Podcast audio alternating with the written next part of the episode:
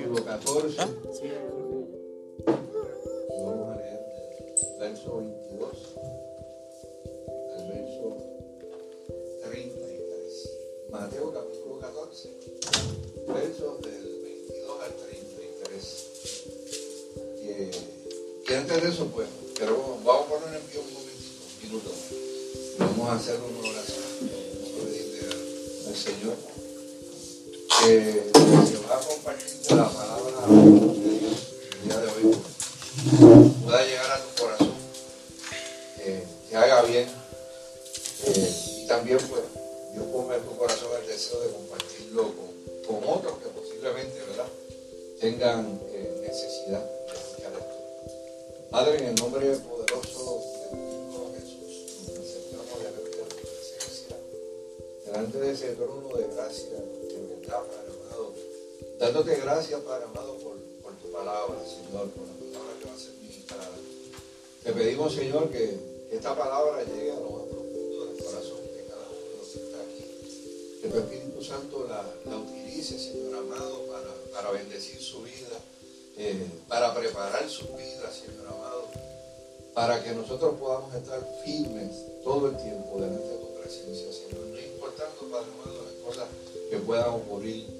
Que esa palabra, Señor amado, que eh, según tú, tu persona es vida y espíritu, Señor amado, llega a lo más profundo de nuestros corazones, Señor, nos permita crecer. En el nombre de Jesús. Amén. Eh, yo voy a continuar hoy lo que, ha sido el tema de, la- de varias predicaciones, de varias de las últimas predicaciones que he dado. Que ustedes saben que, nosotros estuvimos hablando del libro de Eclesiastés, de un verso del libro de Eclesiastés, eh, el capítulo 3 y verso 1 decía, dice, ¿verdad? Que todo tiene su tiempo y todo lo que se quiere debajo del cielo tiene su hora. ¿verdad? Eh, y ese es el verso que dice, hay tiempo para esto, tiempo para aquello, tiempo para lo otro, y un listado grandísimo, ¿verdad? De, cosas. Pues mire, yo voy a tocar una de ellas. El tiempo de las tormentas. El tiempo de las tormentas. El tiempo de quietud. Y a veces hay tiempo de, de tormenta.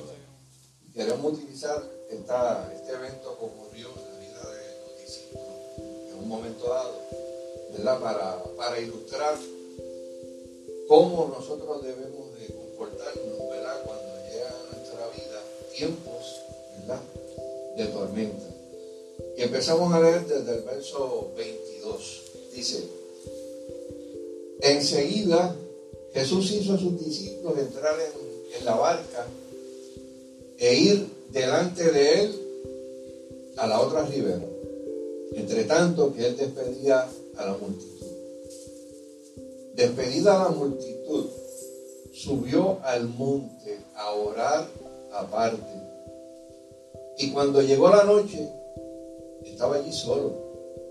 Y ya la barca estaba en el medio del mar, azotada por las olas, porque el viento era contrario. Y los discípulos, viéndole andar sobre el mar, se turbaron, diciendo, un fantasma, y dieron voces de miedo. Entonces le respondió Pedro y dijo, Señor, si eres tú, manda que yo vaya a ti sobre las aguas. Y él dijo, ven. Y descendiendo Pedro en la barca, andaba sobre las aguas para ir a Jesús. Pero al ver el fuerte viento, tuvo miedo y comenzando a hundirse, dio voces diciendo, Señor, sálvame. Al momento Jesús, extendiendo la mano, asió de él y le dijo, hombre de poca fe, ¿por qué dudaste? Y cuando ellos se subieron en la barca, se calmó el viento. Entonces los que estaban en la barca vinieron y le adoraron diciendo, verdaderamente este es Hijo de Dios. Eh, en esto de las tormentas no hay que hablar mucho, ¿verdad? Porque nosotros vivimos en el trópico y si de algo sabe la gente que vive en el trópico es de tormenta. Y si hay algo que todo el mundo tiene claro aquí, es que hay una cosa que se llama la temporada de huracanes, ¿verdad?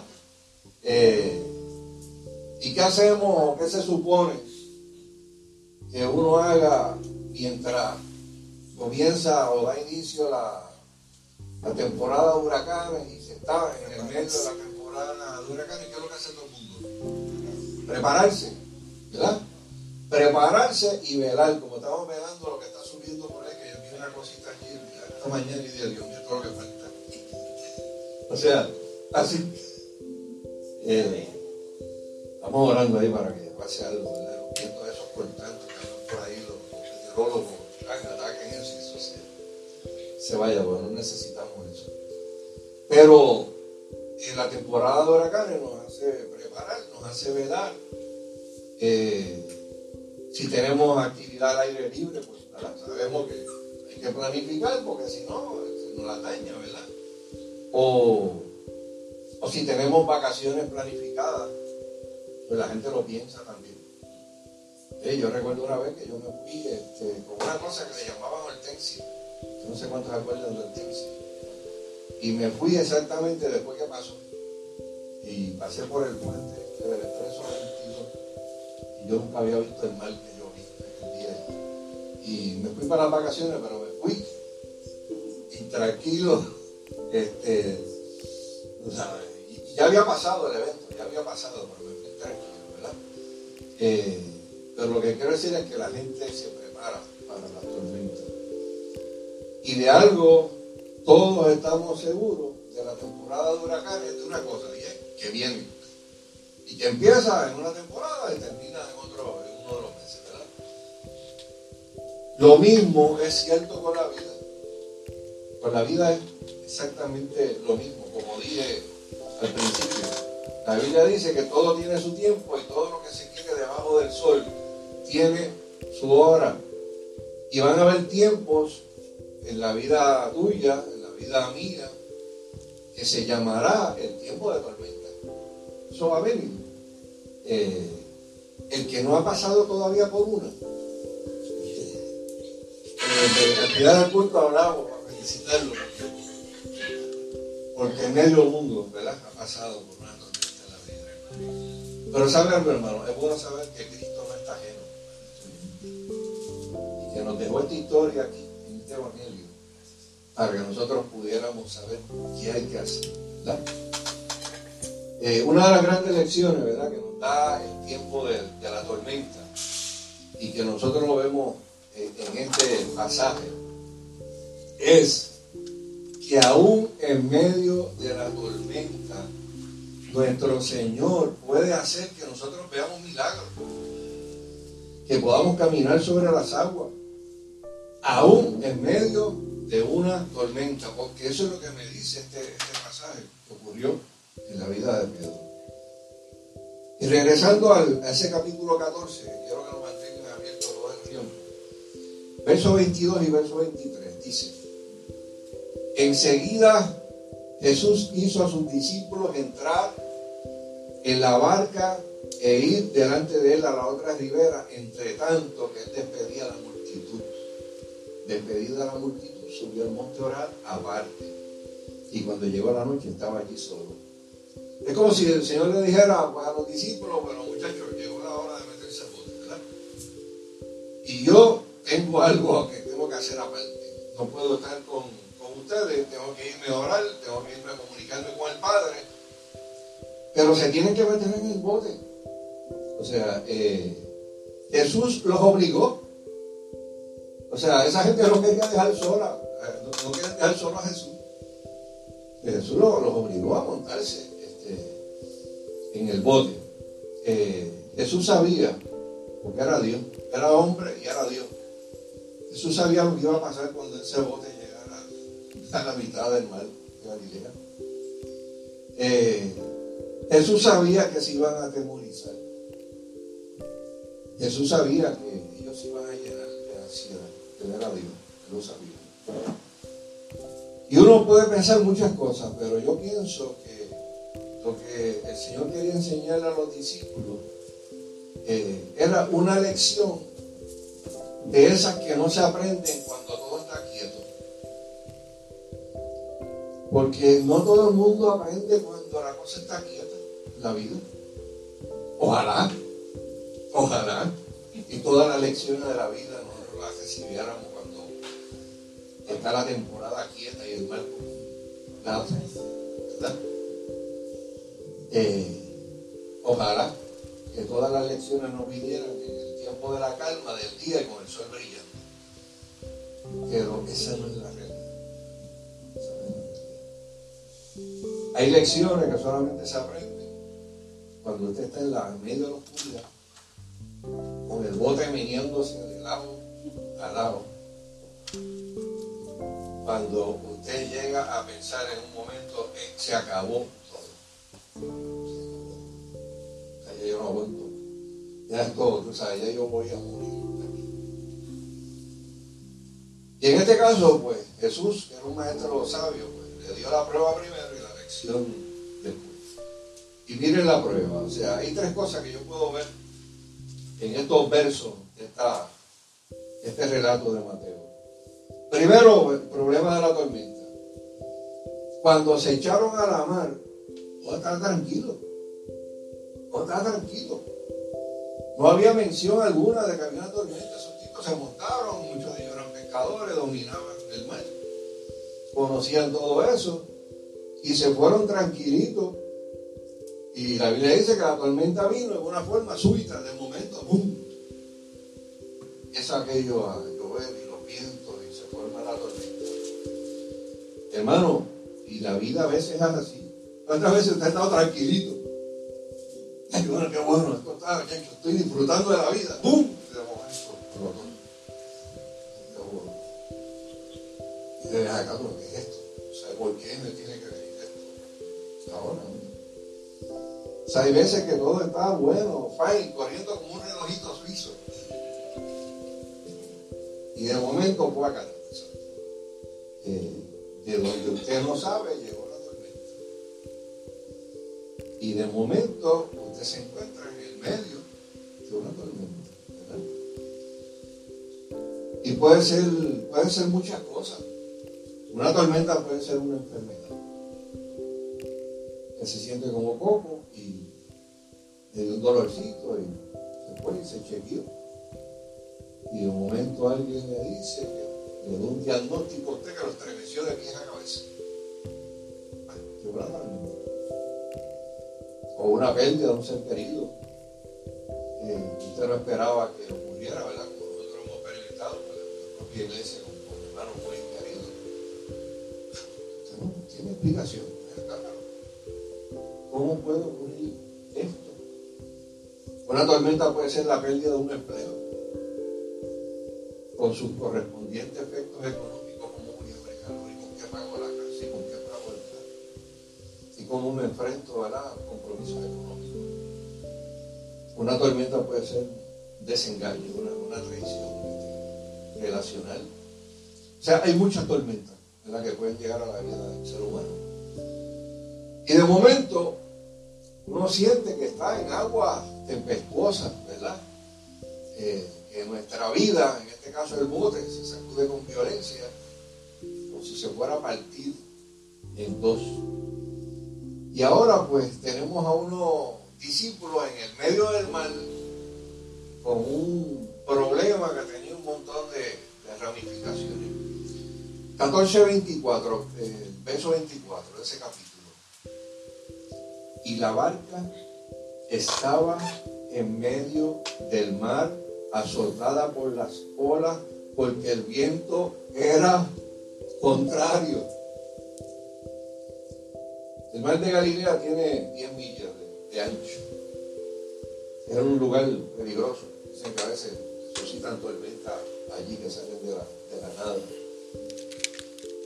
Y ellos estaban en el mismo medio. O sea que para atrás, de donde venían 5 millas, para adelante, para donde iban 5 millas. Si ya ellos tenían un curso definido, ¿para dónde se supone que uno va? ¿Para donde tenía curso definido. Porque espérate, ¿para qué vamos a echar para atrás y estamos a la mitad? Vamos a seguir para adelante. Que voy, espérate, pero tenemos el viento contrario también. Eh, hermano, cuando uno mira esta cosa y lee la palabra de, Dios, eh, yo siempre he dicho que la palabra de Dios es poderosa. Porque comunica con claridad unos mensajes. Porque, mire, alguien puede leer este, este pasaje y no decirle mucho.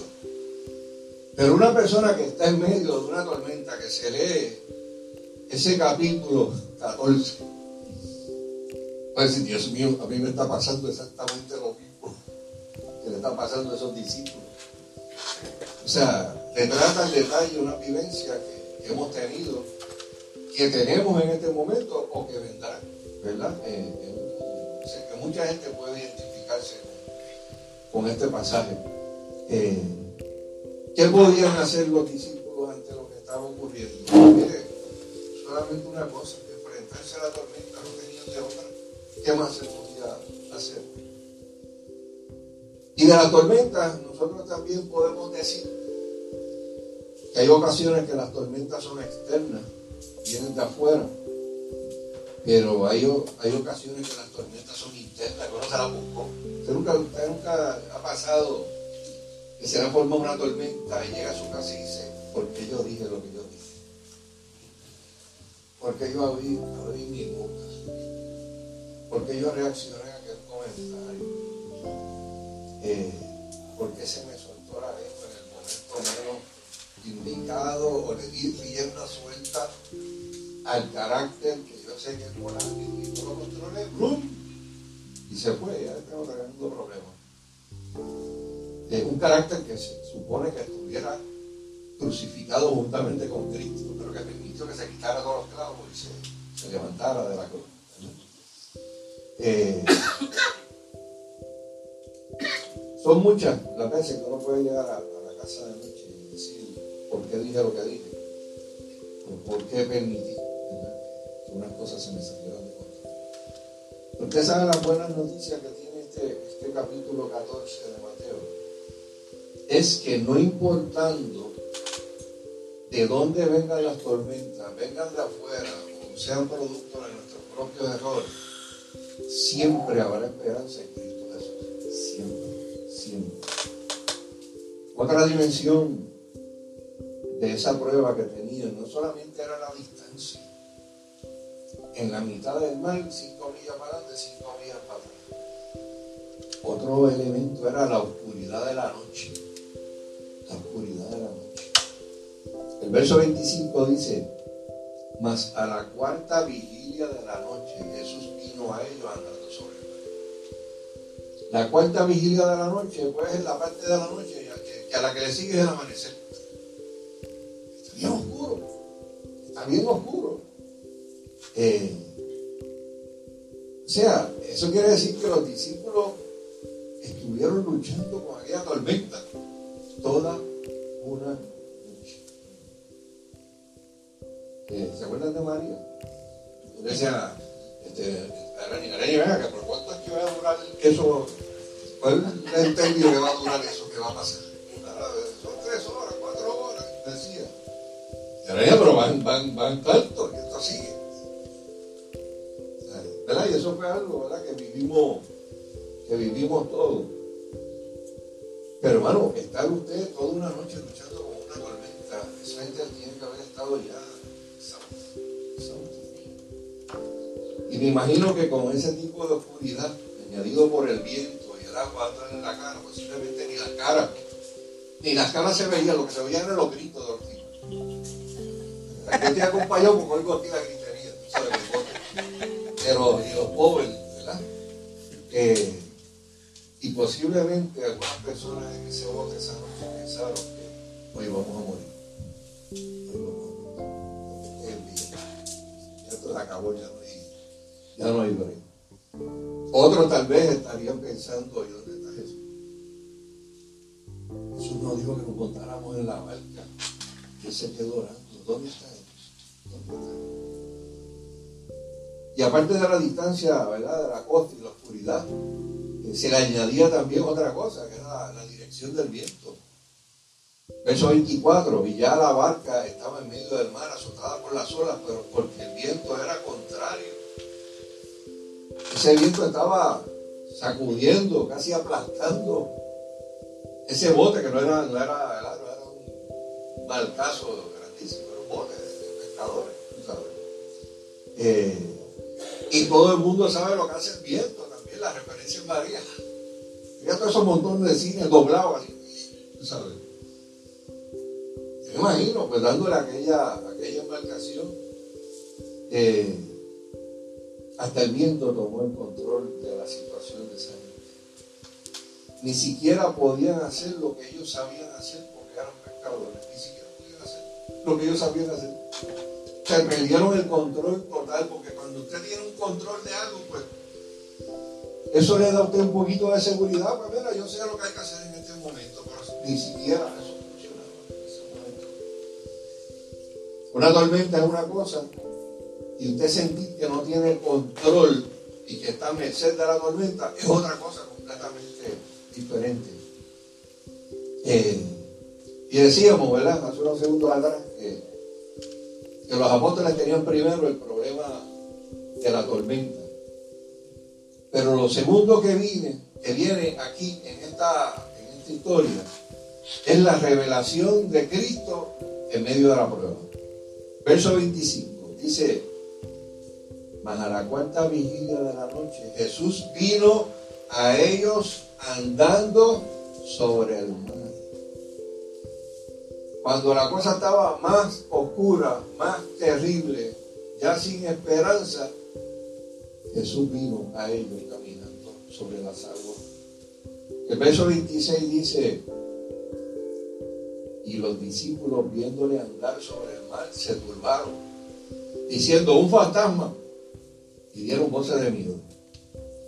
Yo imagino que, lo, que, cuando lo vieron se dieron por muertos. Yo dije, ellos dijeron, estamos muertos ya y hay un espíritu que viene por ahí.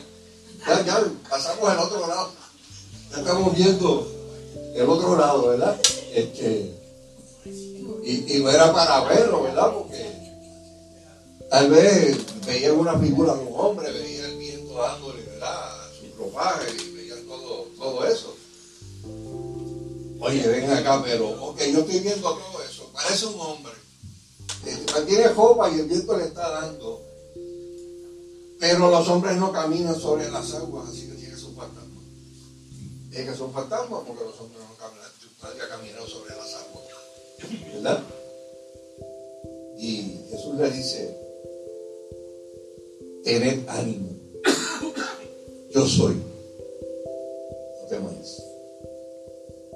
Esa frase eh, me impresiona, ¿verdad? Eh, porque en medio de la palabra ánimo y en medio de la palabra temáis, ¿qué aparece? Yo soy. Yo soy. Jesús le menciona a ese grupo de discípulos que eran judíos el nombre sagrado hebreo del Antiguo Testamento, el nombre ante... ¿Se acuerdan la pregunta de Moisés? En Éxodo 3, el 13 al 14, donde él le dice al Señor, Señor, si ellos me preguntaran cuál es el nombre del que me está enviando, ¿qué les responderé? Y respondió Dios a Moisés, yo soy el que soy. Hermano, Jesús se sigue revelando todavía de la misma manera. Llega a veces a nuestra vida cuando estamos en un momento de oscuridad. Cuando pensamos que ya no hay esperanza. Y no solamente llega, nos llega revelando su deidad. Pero no llegó cualquiera, llegó gran Es como si el Señor le estuviera diciendo a esa gente, no tengan temor, yo soy soberano. Yo fui el que creó este mal. Este mal yo lo creé. Tal vez este mal para ustedes está fuera de control, pero no para mí. Porque yo creé todo Todo lo que está aquí está en mi completo control. A veces, hermanos, en medio de nuestras pruebas nos olvidamos de que Él sigue siendo el gran y nos volvemos locos. Nos volvemos locos.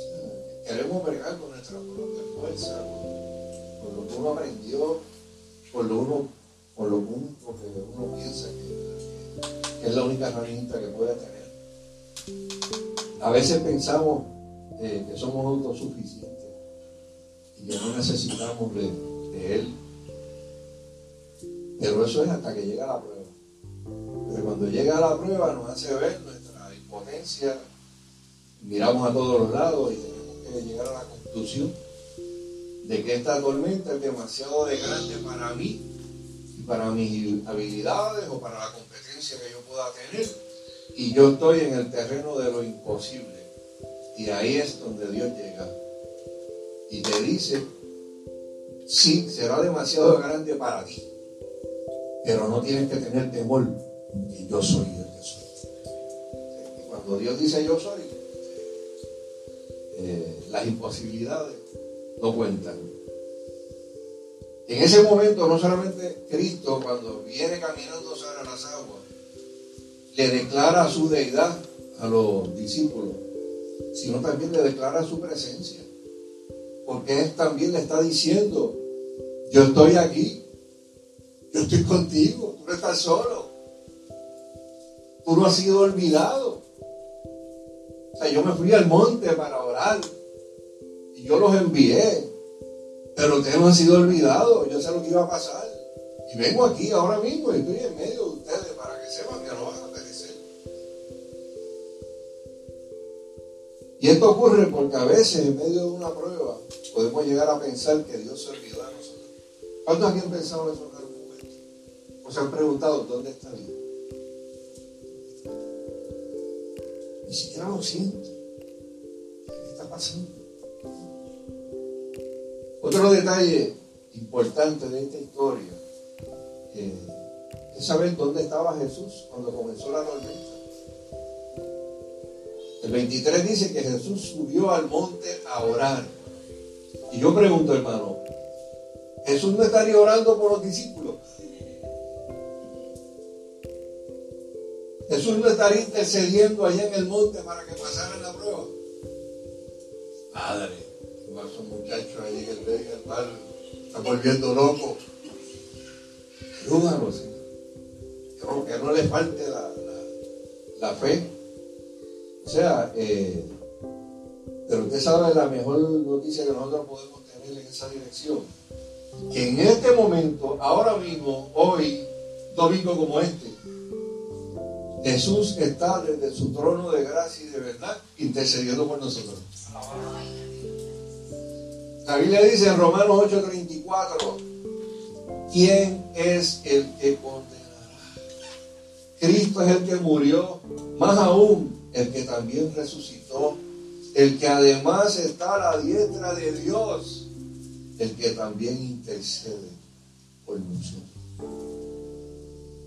Hermano, saber que Jesús está de nuestro lado, saber que Jesús está intercediendo en este momento por nosotros, saber que nosotros no estamos solos en esta vida, saber que Jesús está consciente de todas tus necesidades, es buena noticia, es buena noticia.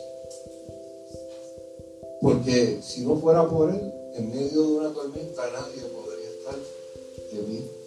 ¿Cuántos aquí pueden decir, si no fuera por el Señor, yo no estuviera aquí? O si no fuera por el Señor, las pruebas de esta vida hubieran derrumbado, me hubieran derrumbado. Historia sería otra, bien diferente. Solamente piensa en todo lo que tú has aprendido a través de la prueba de tu fe. Y solamente vas a poder llegar a una conclusión. Si Él no hubiera estado conmigo, yo no lo hubiera logrado.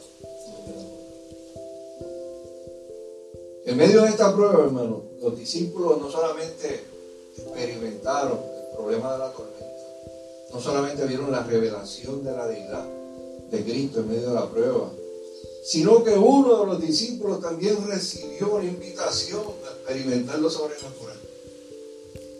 En medio de la prueba, Dios te invita. Venga, prueba, pruébame esto. Pruébame esto a ver si yo no soy poderoso. Y te invita como invitó a Pedro Verso 28, verso 29. Eh, Entonces le respondió Pedro y dijo, Señor, si eres tú, manda que yo vaya a ti sobre las aguas. ¿Y qué le dijo Jesús? Ven. Y descendiendo Pedro de la barca, andaba sobre las aguas. Eso a caminar. Una iglesia, una iglesia en California hace muchos años atrás. Tienen, tienen una, tienen una piscina, este, como de aquí a, no una piscina, ¿verdad? Una cosa una piscina, como de aquí a Puerto. Larguísima. Y tienen una, una estatua de Cristo. O sea, hay una, hay una, una cosa que tiene como 12 pies y se ve Cristo caminando. ¿Sabes? Es bien, bien, es una escultura bien impresionante verlo. Hermano, a veces en medio de la tormenta es donde llegamos a tener una visión clara y concreta y correcta de lo que Dios. Los discípulos ya habían visto a Jesús. Los discípulos caminaban con Jesús. Lo veían continuamente ministrando, sanando, haciendo milagros. Pero posiblemente había algo que todavía no habían visto de Jesús, que lo vieron en medio de aquella tormenta. Lo que quiero decir, hermano, es que cuando el bote empieza a hacer agua, cuando la posibilidad de hundirse y ahogarse es una realidad, el ver aparecer a Cristo el ver con sus ojos todo lo que ocurrió allí, le dieron una visión de Jesús que ellos nunca antes habían tenido. Allí llegaron a ver a Jesús como, como el poderoso Salvador, el que libra de la muerte, el que conquista los vientos, el que conquista el mal, el que todo lo puede, el que ni siquiera los vientos pueden sujetarse a su nombre. Vieron al Dios sobrenatural Y esa tormenta le dio una lección espectacular. No solamente en medio de la tormenta, hermano, tenemos una visión correcta de lo que es Dios. También aprendemos a su voz y obedecerlo. La Biblia dice que Jesús le dijo a Pedro, ven. O sea, Pedro necesitaba una nueva dirección, un nuevo reto a su fe.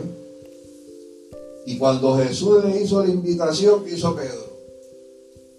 Pedro no dudó, Pedro se zumbó. Y dice la Biblia que llegó a caminar por las aguas.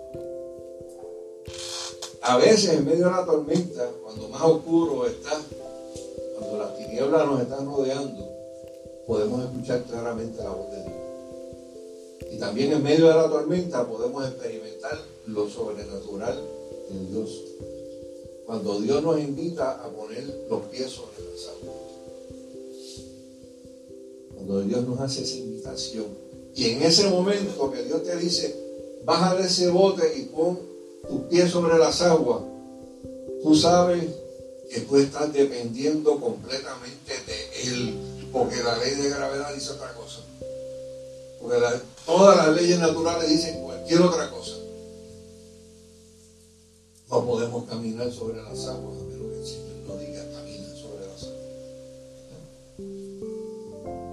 No solamente que dependemos de Él, dependemos de lo que Él ha prometido. Eh, y tenemos la certeza de que si nosotros ponemos nuestra fe en Él, todo va a salir bien. ¿Por qué estamos tan seguros de eso, hermano? Porque cuando usted se abandona en los brazos del Señor, usted está afirmando que Dios tiene el control y usted no tiene el control. Usted está declarando que usted cree las promesas de Dios. Yo creo lo que. Y yo puedo fallar y equivocarme, pero Dios no. Y si Dios prometió algo para mi vida, lo va a cumplir. Porque Él es Dios.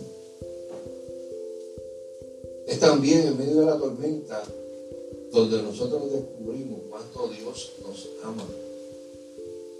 El verso 30 dice, pero al ver el fuerte viento, mire, Pedro no tuvo miedo. Y, y comenzando a hundirse, hizo la oración más corta de la Biblia. Porque no tenía chance, eso era abajo. De hecho, no, no había tiempo para cantar corito ni buscarte la Biblia. Señor, sálvame. Dos palabritas. Una de las oraciones cortitas, ¿verdad? De la Biblia. Y yo me imagino que cuando él empezó a caminar sobre las aguas tenía su mirada de Jesús porque Se la que caminó las. Pero cuando quitamos nuestra mirada del Señor y decidimos mirar a los hombres, dentro y fuera de la iglesia, o a las circunstancias que nos rodean, nos puede ocurrir lo mismo que nos ocurrió a mí. comenzamos a hundir. La iglesia es el cuerpo de Cristo, O sea que a quién hay que mirar? A Cristo. Tenemos que mantener nuestra mirada en Jesús. Miren lo que dice el verso 31. Al momento de la oración esa corta de Pedro, al momento Jesús, extendiendo la mano cuando el hombre iba abajo, lo agarró, dice que lo asió. No fue que, que le dio la mano, ¿sabes? Hombre iba para abajo extendiendo su mano, asió de él y le dijo, hombre de poca fe, ¿por qué dudaste? En ese momento clamó a Dios, el brazo del maestro se extendió y lo agarró. Y cuando aquí dice, ¿por qué dudaste?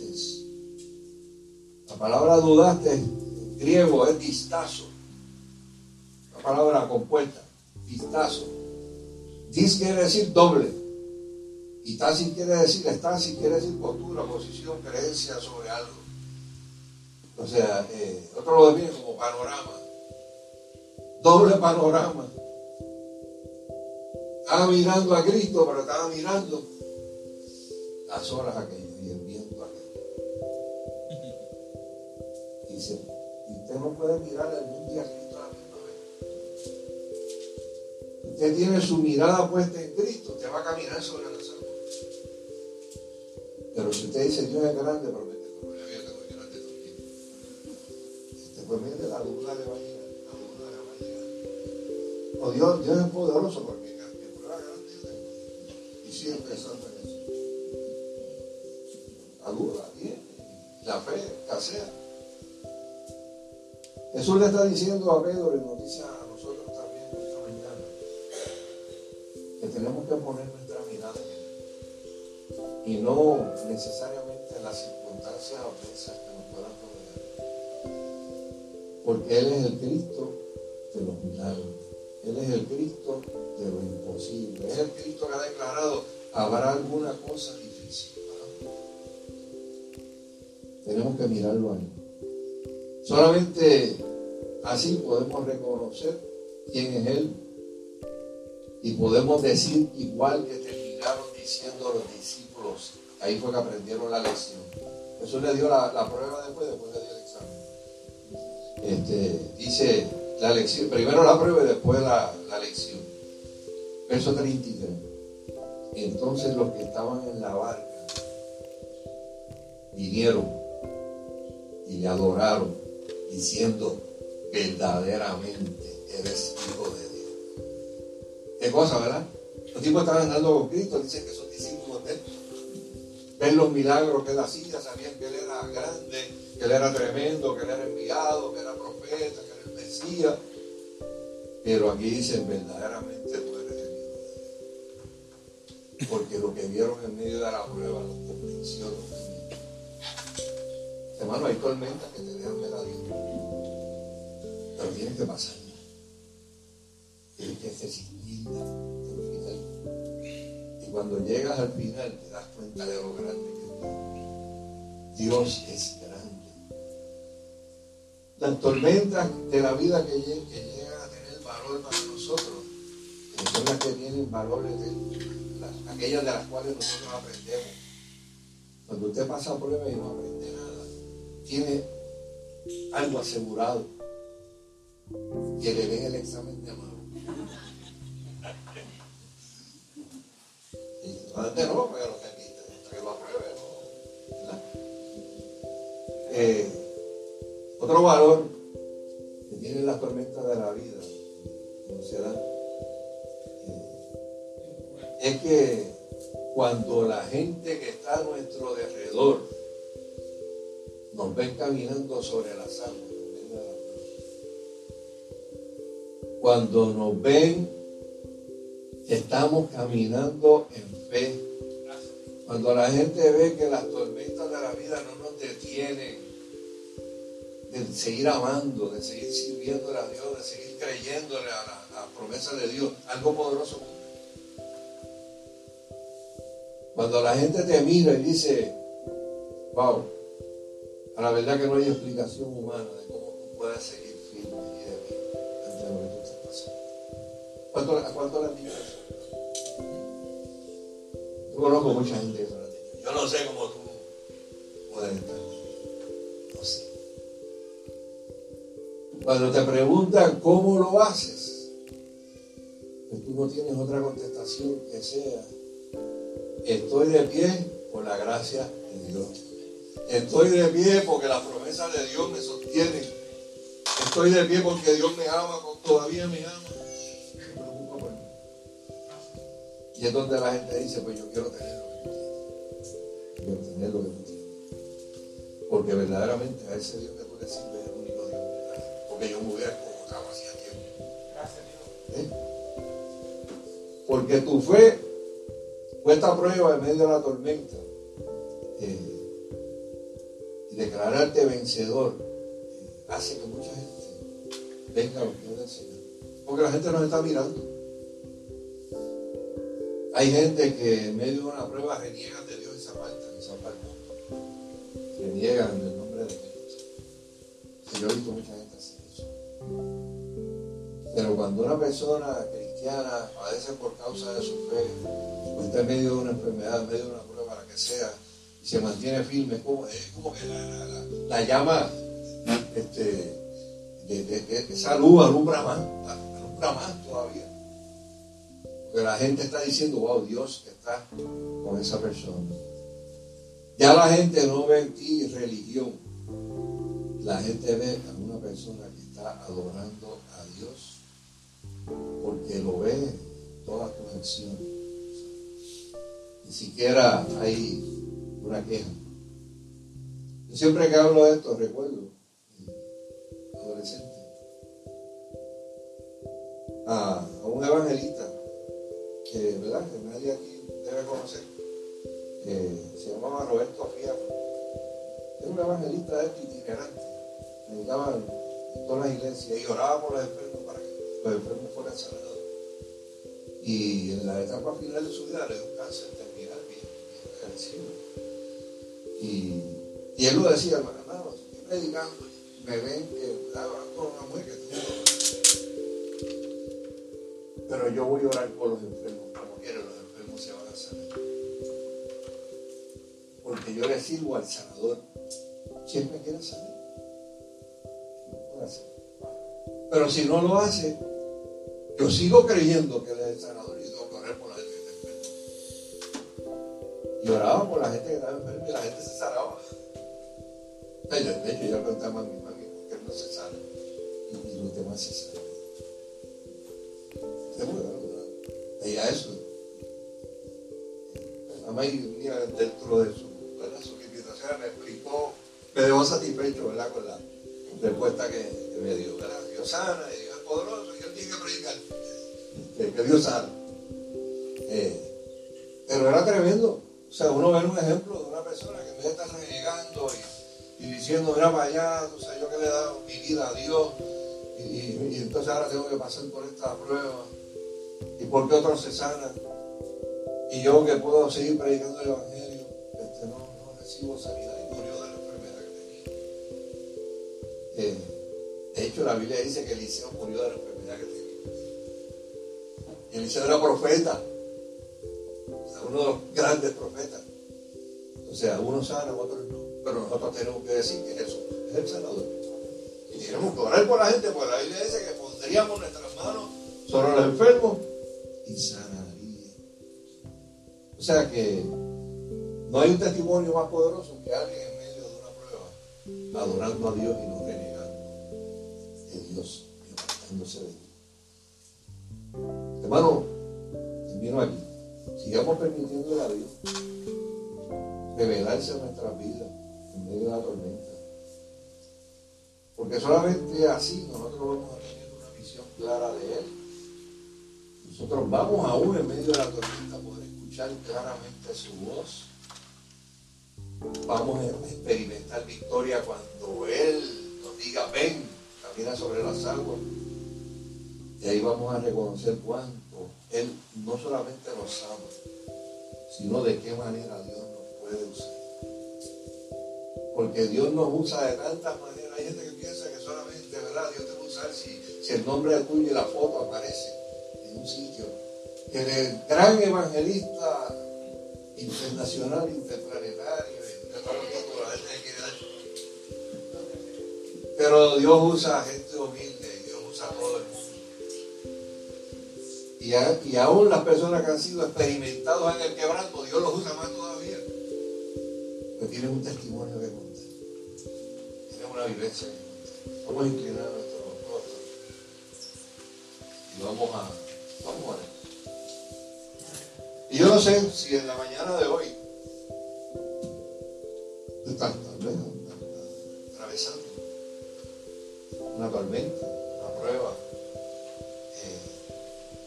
donde necesitas, ¿verdad? La, oración, donde necesitas agarrarte del Señor, donde necesitas decirle, Señor, wow, de verdad, tú eres el Dios Todopoderoso, yo me quiero sentar a ti delante de tu presencia.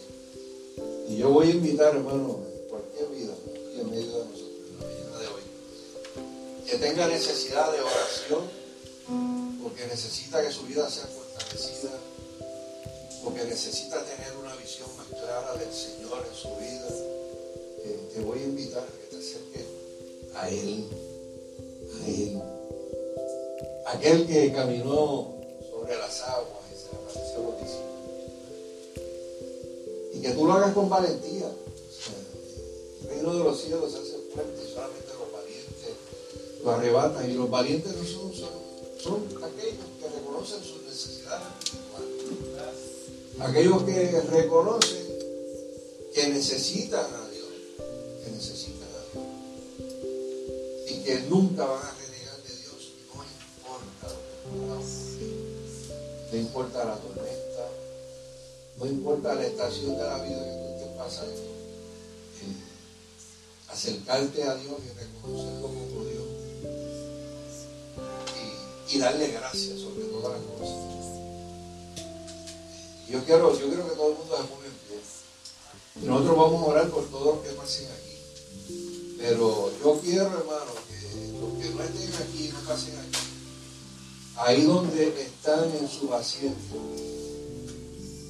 hagan una oración. Una oración de acción de gracia por las veces que Dios te libró en medio de la tormenta. Y que todos seamos agradecidos. Que tú recuerdes, ¿sabes? recuerda un momento en tu vida donde tú pensabas que la cosa ya estaba llegando al fin. Donde tuviste los mismos miedos que tuvieron aquellos discípulos de la barca. Donde tuviste la misma ansiedad que tuvieron aquellos discípulos. Donde pensaste que ya el viento me iba, me iba a aplastar, me iba a destruir. Y de momento Cristo vino a ti caminando sobre las aguas. De alguna manera alguien te dio De alguna manera apareció alguien en el camino. Mire, ese era Cristo que vino caminando sobre las aguas. Y se te acercó a. Y te hizo la misma invitación que le hizo a Pedro. Ven, ven. Y muchos, con la mayor confianza del mundo, y tal vez sin saber muchas cosas, decidieron poner el primer pie en el agua y llegaron a caminar. Importante, hermano, que seamos agradecidos de la presencia del Señor. Y que le podamos decir al Señor, Señor, si la tormenta va a ser algo que va a tocar nuestras vidas en algún momento de, la, ¿verdad? de nuestra existencia humana, Señor, prepara. Ayúdame a preparar. Ayúdame a preparar para cuando venga ese día difícil, yo pueda pueda reconocerte a ti cuando venga sobre las aguas. Yo pueda afinar mi oído para escuchar tu voz diciéndome, ven. Que yo pueda dar un testimonio delante de la gente de que Dios es el único Dios verdadero. Que no existe otro Dios aparte de Cristo Jesús, el Salvador que murió en la cruz y resucitó. Y que también nosotros le demos gracias esta mañana. Porque si aún estamos pasando por una prueba, tienes a alguien ahora a la derecha del Padre intercediendo por ti. Diciendo al Padre, este es hijo, este es hijo, este es mi hija.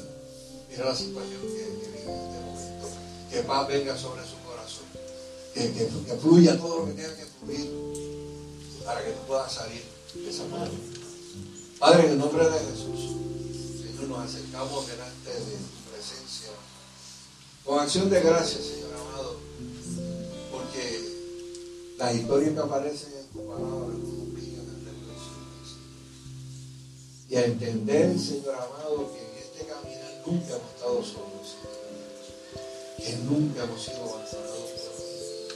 Que tú siempre has estado ahí, independientemente de que las tormentas que nos azoten sean tormentas externas o sean tormentas internas. Gracias, Padre amado, por, la esperanza y la buena nueva del Evangelio, de que tú vas a estar ahí, de que tú vas a estar ahí, Señor, y que aun cuando nosotros vemos que, el bote se nos, se nos amaquea con violencia, intercediendo por nosotros, Señor. Y cuando el momento sea propicio, vas a venir caminando sobre las aguas, Señor. Y no vamos a perecer. Y vamos a ver. Y vamos a, a- conocerte mucho mejor de lo, que te conocíamos antes de esa tormenta, Señor. Padre, te damos gracias, Padre Celestial. Mira a mis hermanos, Señor, que están delante de tu presencia, Padre. Recompensa, Señor amado, su fe, su, su valentía de, reconocer su necesidad espiritual, Señor amado, como dice tu palabra. Eh, van a ser saciados, son felices, dichosos, que reconocen sus necesidades espirituales. Señor, se harán saciados.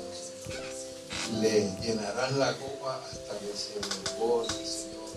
Le darás como tú sabes dar, medida buena, apretada, remecida, rebosando, Señor. Gracias, Padre amado, por la oportunidad que nos brindaste de estar aquí este primer día de la semana, Señor, el domingo.